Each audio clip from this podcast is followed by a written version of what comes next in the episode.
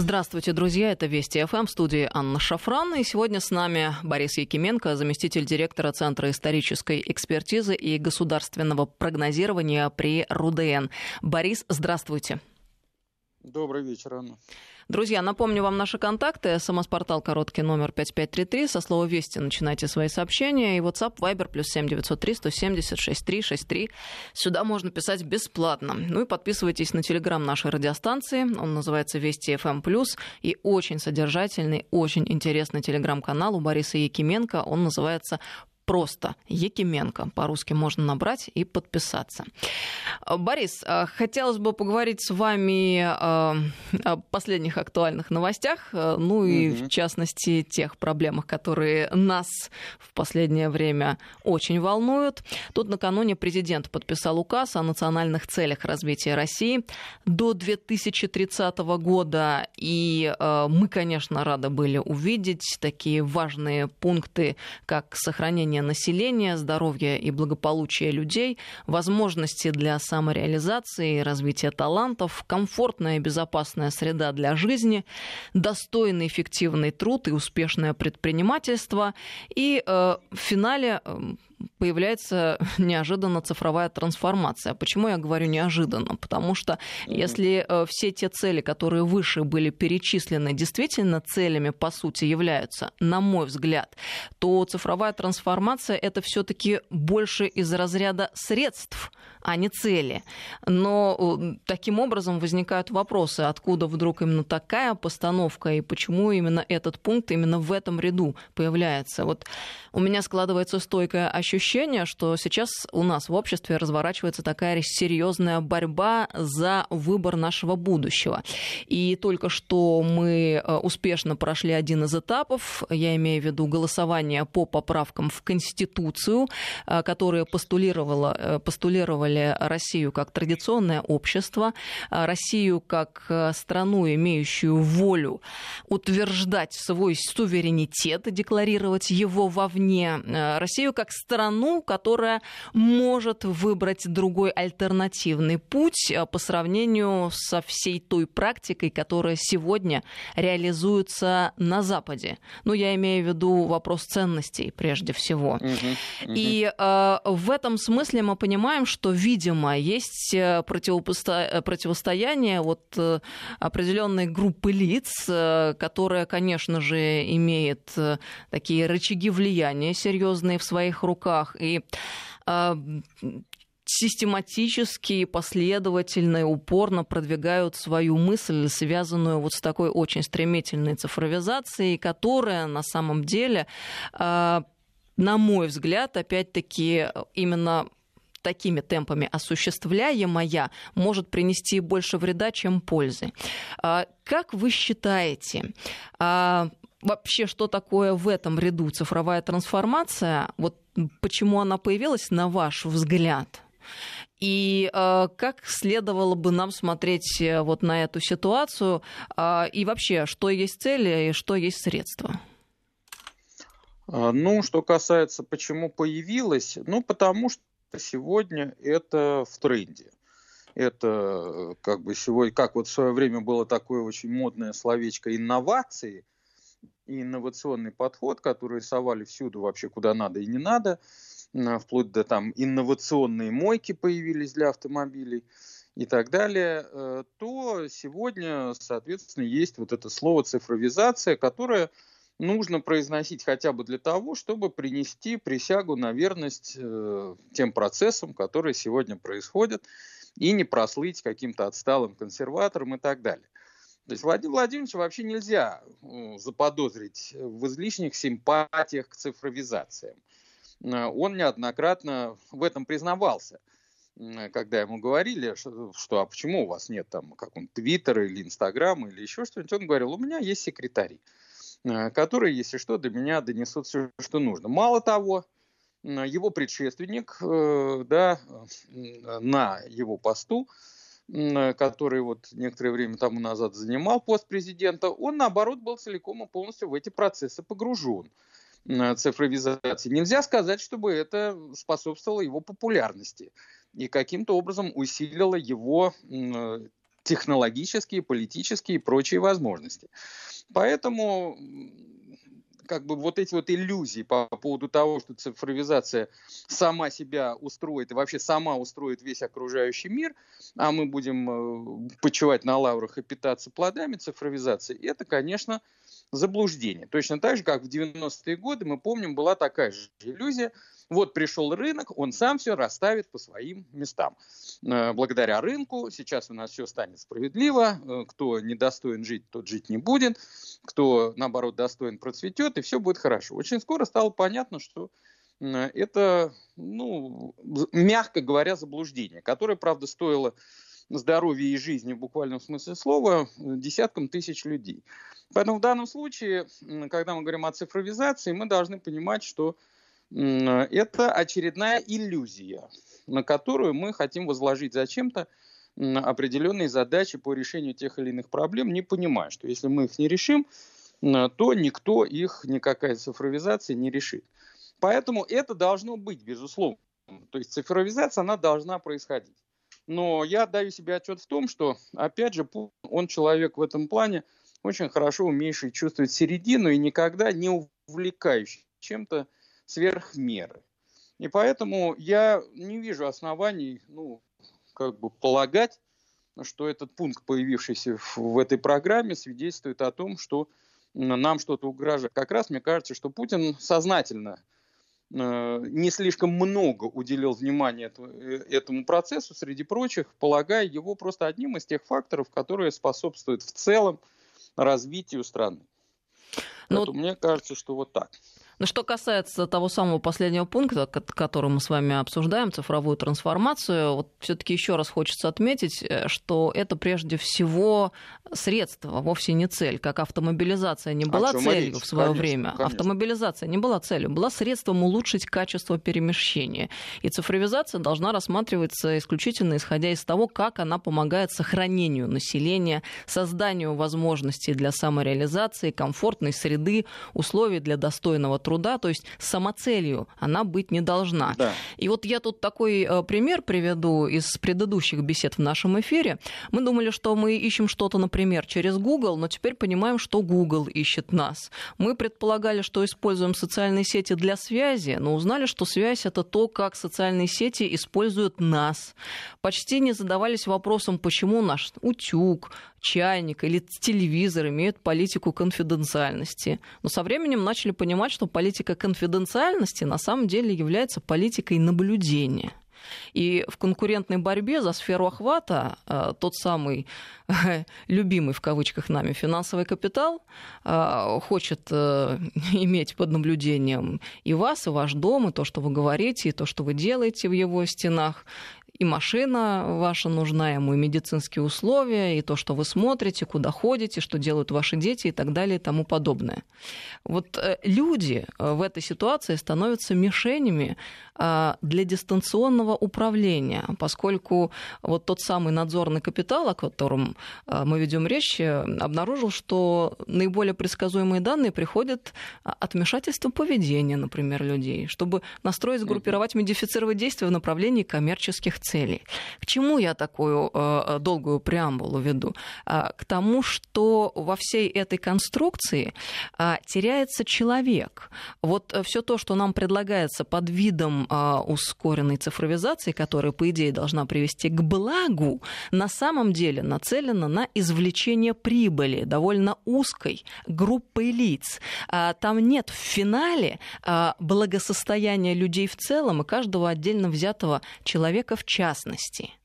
И мы понимаем, Э, наблюдая эту ситуацию, что, видимо, не только в мире да, глобальном, но и у нас в стране есть определенные группы лиц, э, которые э, вот ставят перед собой именно такие цели. То есть люди для них не в первых строках, и мы это для себя должны в первую очередь понимать. Но эти люди еще раз сильны, они даже умудряются в разные важные документы вот вставлять такие пункты, ну, потому что мы понимаем, есть там аппаратная работа и вся всякие разные другие а, бюрократические способы. Как это соотносится с еще одной поправкой, а, за которую мы недавно проголосовали а, нашу Конституцию? Национализация элит. Ну, понимаете, в чем дело? Мне кажется, что здесь Э, эти вещи никак не соотносятся. Мне кажется, что мы говорим о разных э, в данном случае вещах, э, потому что в одном случае, да, мы говорим о том, что человек сегодня исключается из вот этих вот политико-экономических процессов, и это вообще давно было очевидно, потому что, давайте честно, капитализм – это система, при которой невозможно равенство и невозможно справедливость.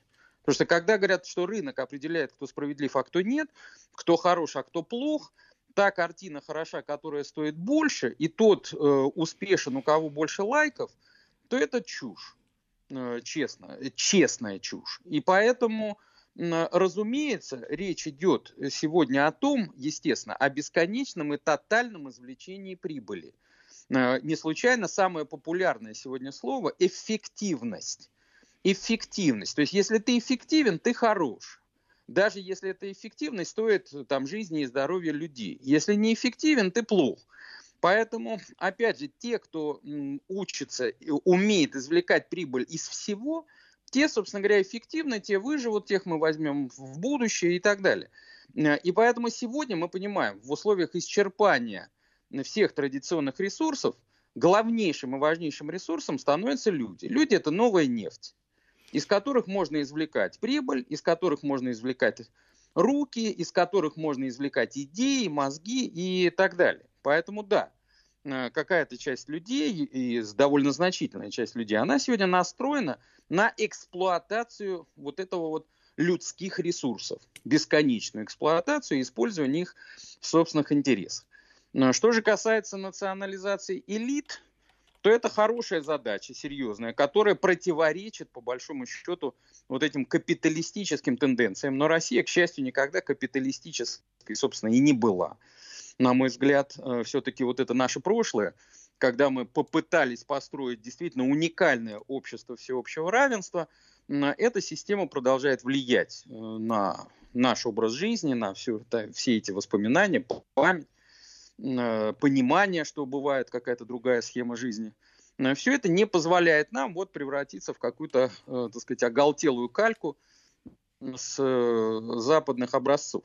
Поэтому задача национализации элит – это важная задача. Безусловно, я считаю, что если она не будет решена, то тогда элиты национализируют нас. Собственно говоря, как оно и было в 90-е годы. Других вариантов нет потому что они должны быть подконтрольны государству э, так или иначе. Но мне кажется, что сейчас есть большие шансы от того, что элита национализирует нас, потому что одно дело это продекларированные цели в обновленной Конституции, а другое дело это реальность, э, с которой мы имеем дело. И здесь надо четко сознавать ситуацию, в которой мы находимся, с тем, чтобы понимать, какие шаги нам следовало бы предпринимать и с чем бороться. Да, я с этим совершенно согласен, но все-таки давайте будем честны, начиная с начала 2000-х годов, за последние 20 лет сделано довольно много для Согласна, того, чтобы элита да. была национализирована. Безусловно. И все-таки сегодня угроза тотальной национализации нас, элиты, небольшой группы людей, она не существует, по крайней мере, в том виде, в котором она существовала там еще два десятилетия тому назад. А, другое дело, что, конечно, элиты мимикрируют под существующую реальность. Они очень легко приспосабливаются и начинают делать вид, что они на самом деле патриоты нашей Родины, что они готовы за каждого человека там жизнь свою отдать и все такое, играют в, народ, в какое-то народничество, в демократизм, во все прочее, э, совершенно понятно, что, конечно, верить этому ничему нельзя. Поэтому, естественно, мы понимаем, что это, э, в связи с этим элита изобретает новые инструменты, будем так говорить, непрямого воздействия на людей чтобы формально быть подчиненным той государственной логике, которая существует, с другой стороны, не упустить и собственный личный интерес.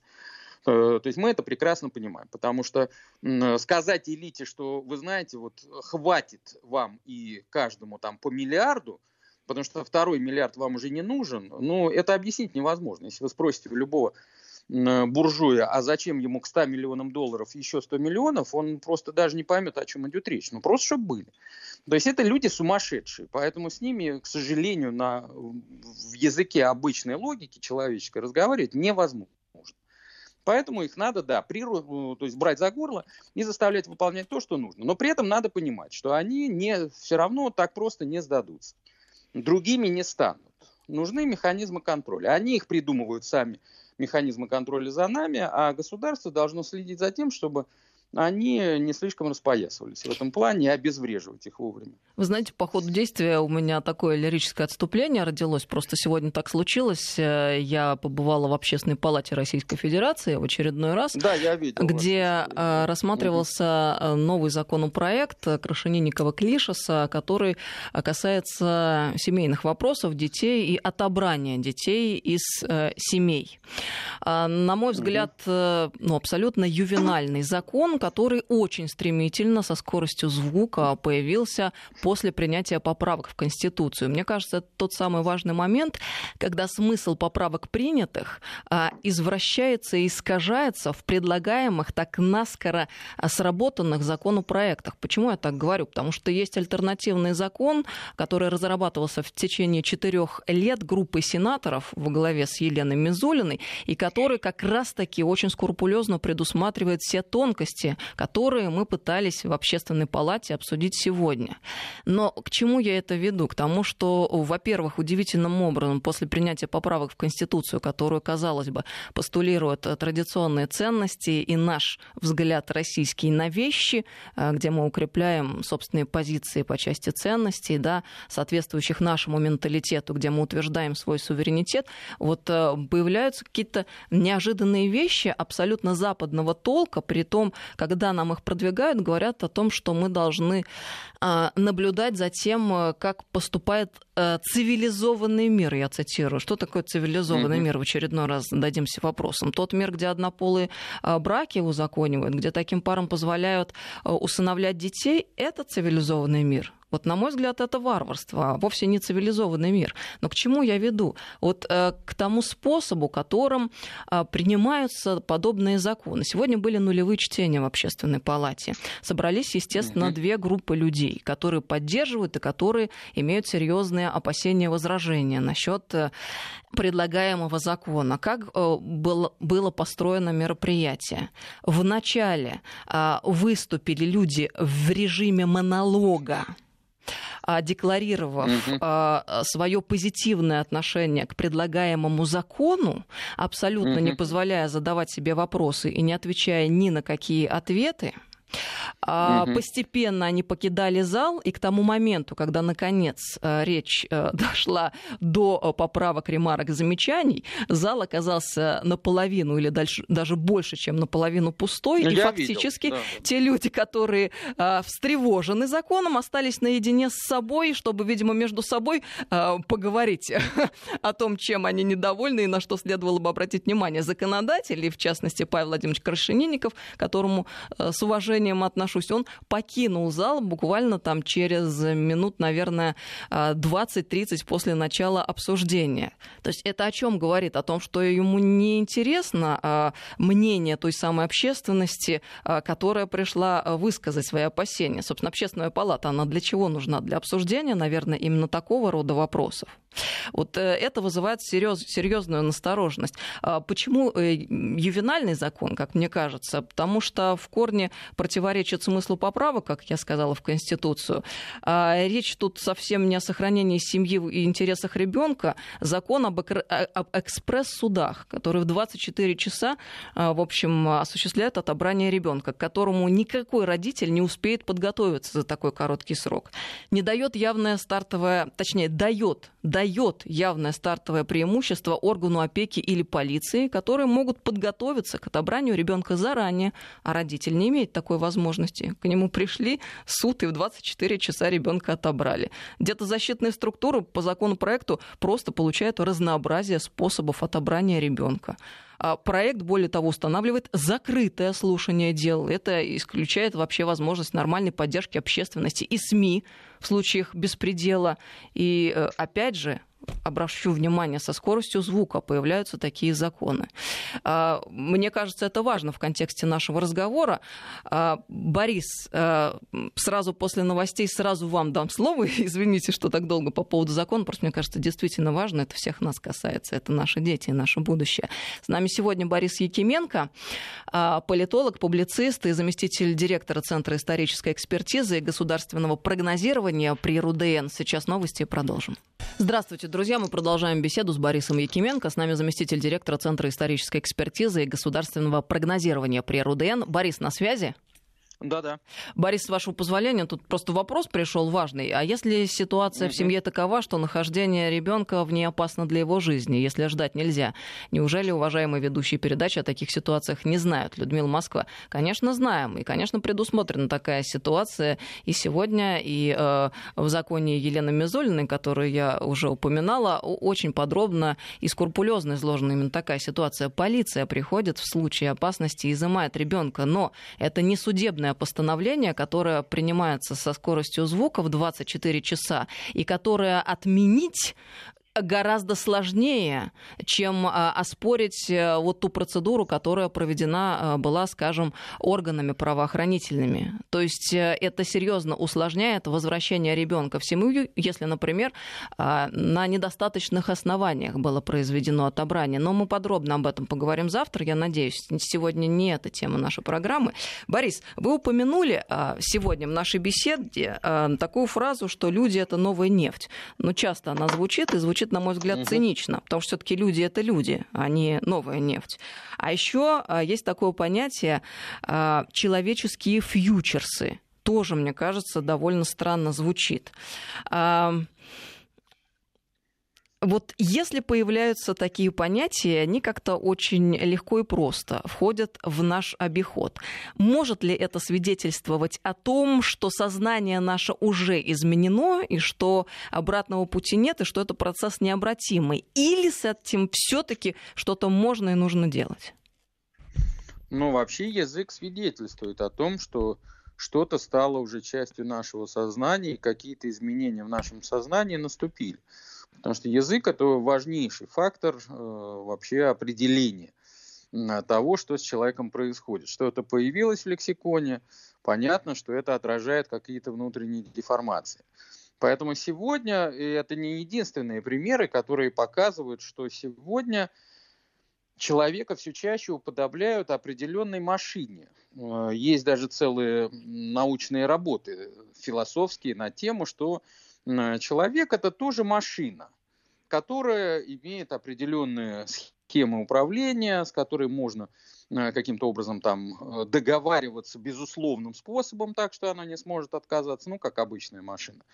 А, там и, и так далее. То есть где-то можно преодолеть и свободную волю, и просто свободу как таковую.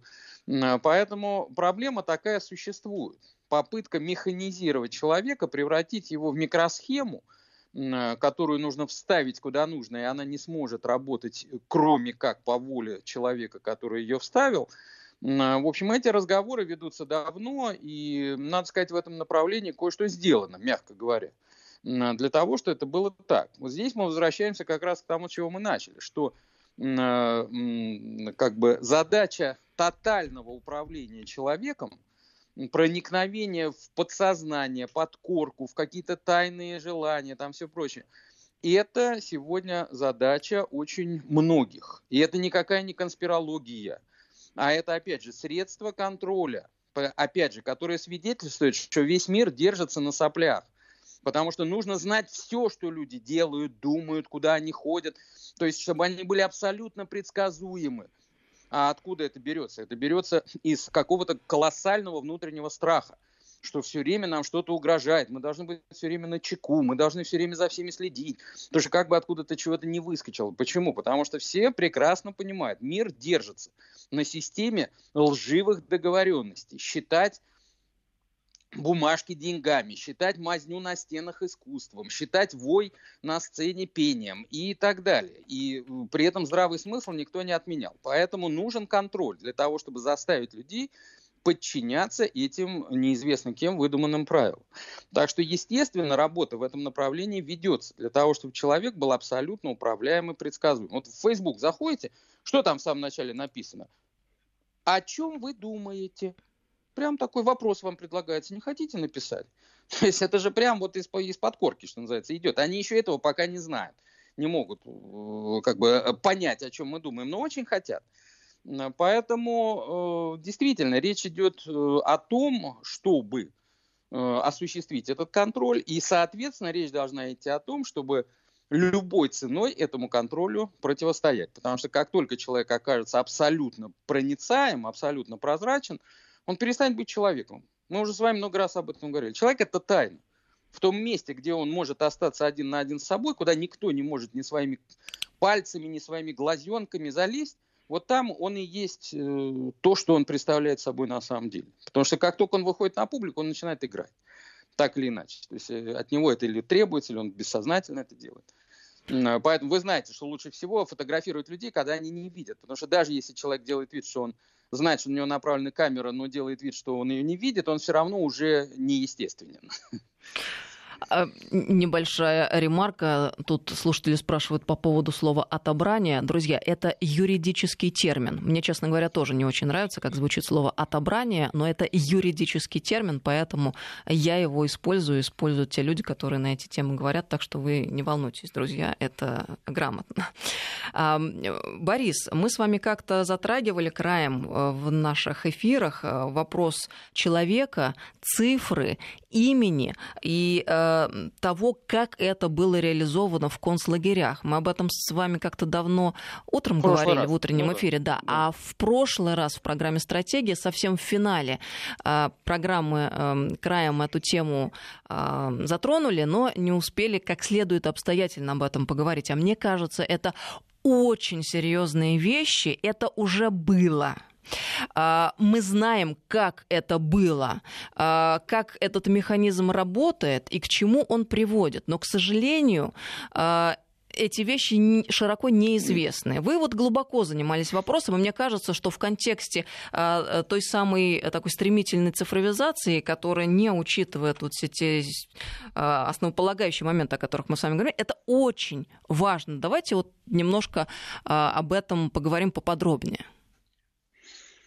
Ну, я напомню, о чем мы э, говорили в прошлый раз. Мы говорили о том, что э, действительно в концентрационных лагерях нацистской Германии была создана система тотальной дегуманизации человека. Вообще дегуманизация как таковая, она дошла до абсолюта именно в системе нацистских концентрационных лагерей, когда целым рядом способов с помощью жуткого насилия, с помощью голода, болезней, Э, вот э, тату... вытатуированного номера, э, человека сводили к определенной статистической единице. Прежде всего для того, чтобы можно было легче всего управлять, и, наконец, для того, чтобы можно было легко уничтожать.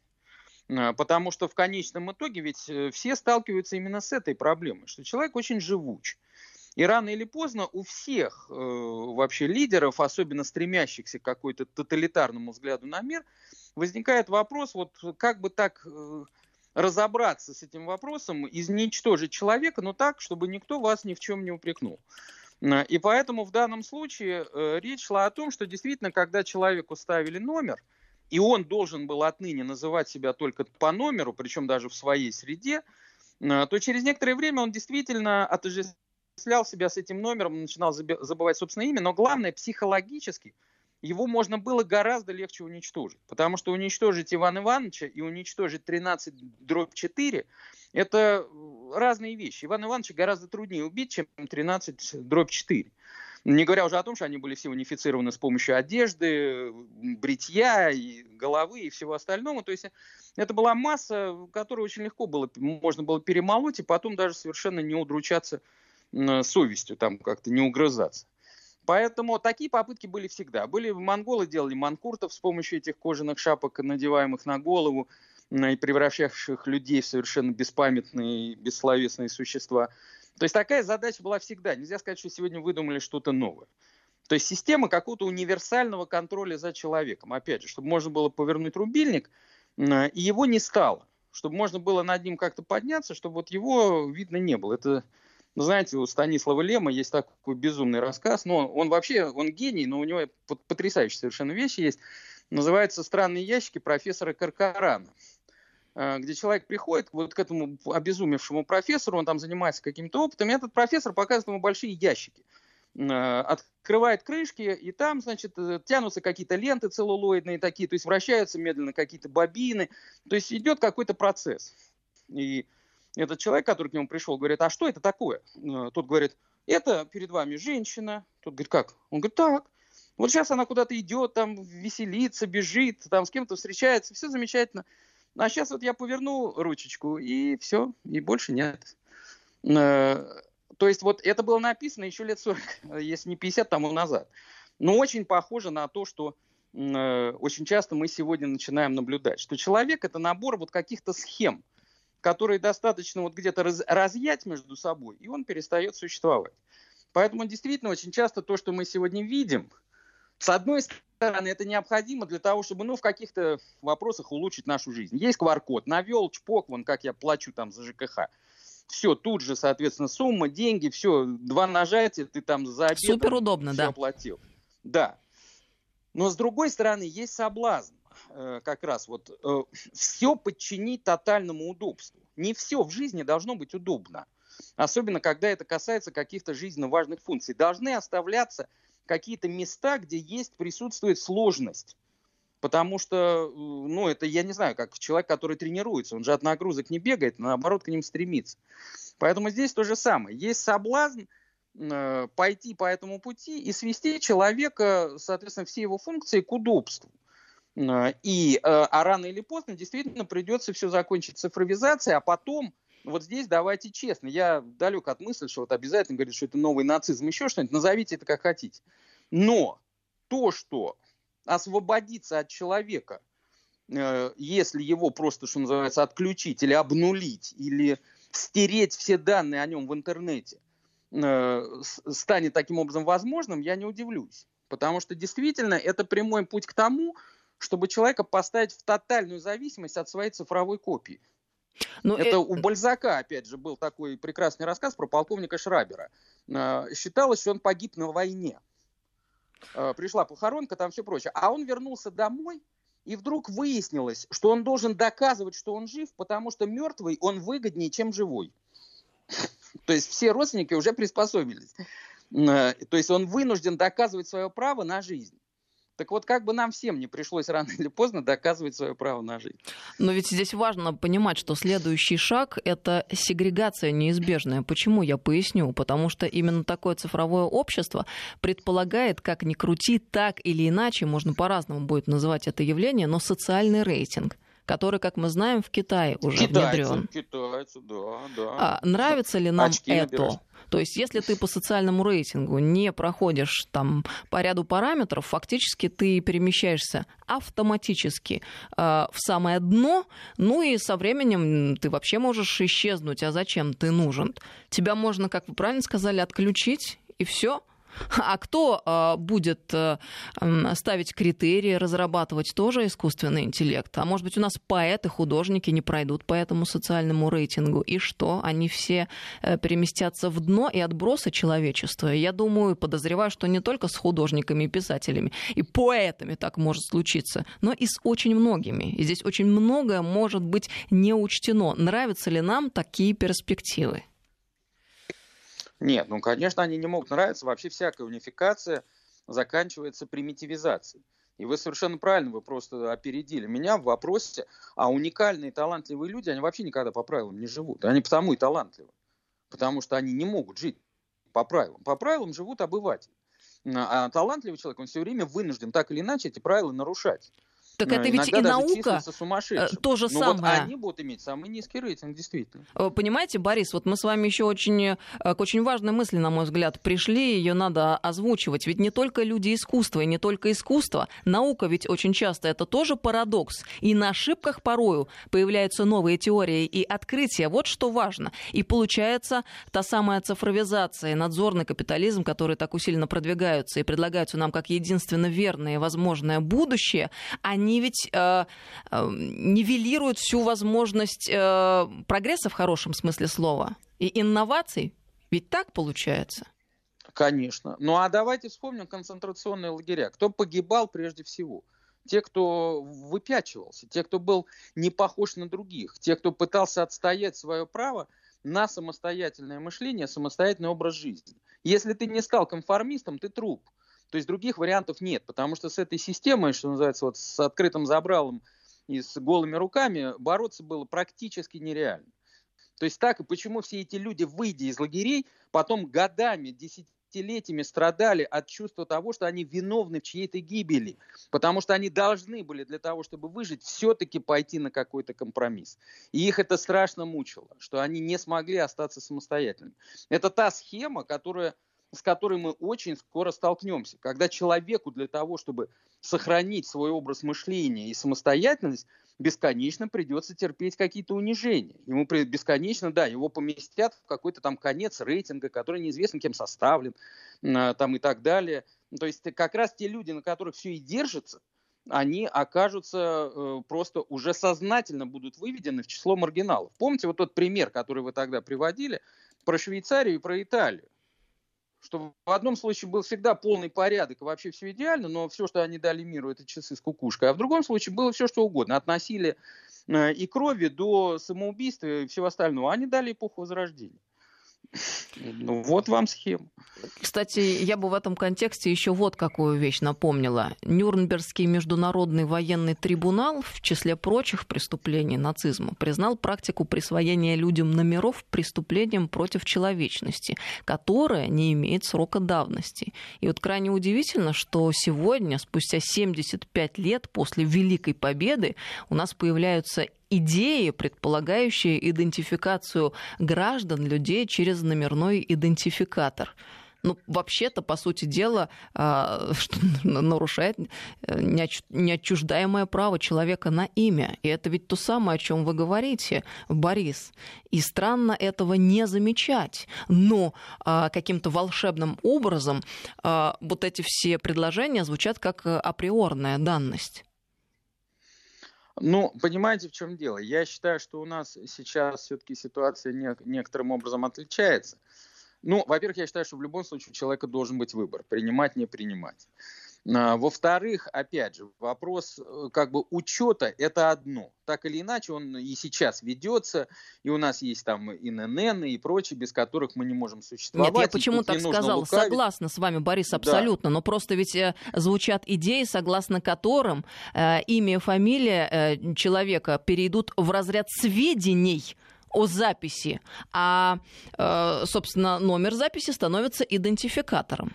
Я об этом Нет, говорю. вот это другой вопрос. Вот это другой вопрос. Ни в коем случае э, как бы вот имя, данное человеку от рождения, являющееся его символом, да, и сублимацией его внутренних свойств и всего прочего. И мы это хорошо понимаем, что если у нас отнять имя, мы станем никем. Если наше имя коверкается, нам не нравится, э, потому что коверкуют нас таким образом. Если человек меняет свою внутреннюю сущность, то меняется имя. Человек уходит в монашество, меняется имя. Человек уходит в преступную среду, получается кличка. Э, то есть в любом случае имя соответствует той среде и тому внутреннему состоянию, в котором человек находится.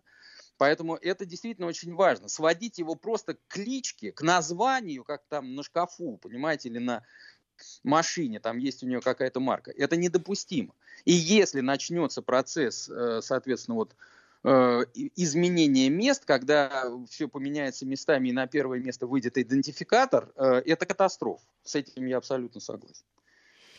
Но есть э, некоторая э, надежда у нас, которая связана ну, она э, всегда есть. с нашей русскостью, я бы так выразилась.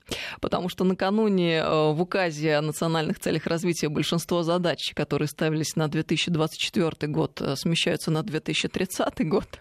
И мы понимаем, что очень часто у нас так бывает. Есть одни планы, а потом спустя какое-то количество времени мы понимаем, что не все они до конца выполнены, Где, где-то по дороге что-то а, потерялось, где-то случилась трансформация, а где-то что-то случилось с финансированием. И в результате имеем совсем не то, что планировалось. И именно вот в той ситуации, когда у нас с вами возникают вопросы относительно декларируемых целей и э, сомнений, а, которые о том, что последняя цель может все предыдущие благие перечеркнуть. Угу. Есть надежда, что, может быть, именно ввиду русскости нашей и вот этой национальной особенности этого не случится самого плохого, чего мы с вами опасаемся.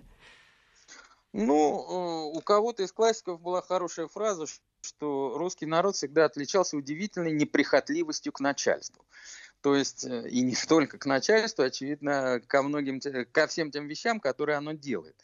То есть это действительно так. Все-таки есть определенная тайна в том, почему одни государственные установления на нас действуют сразу, а другие не действуют никогда. Может, нас это спасает, я к тому.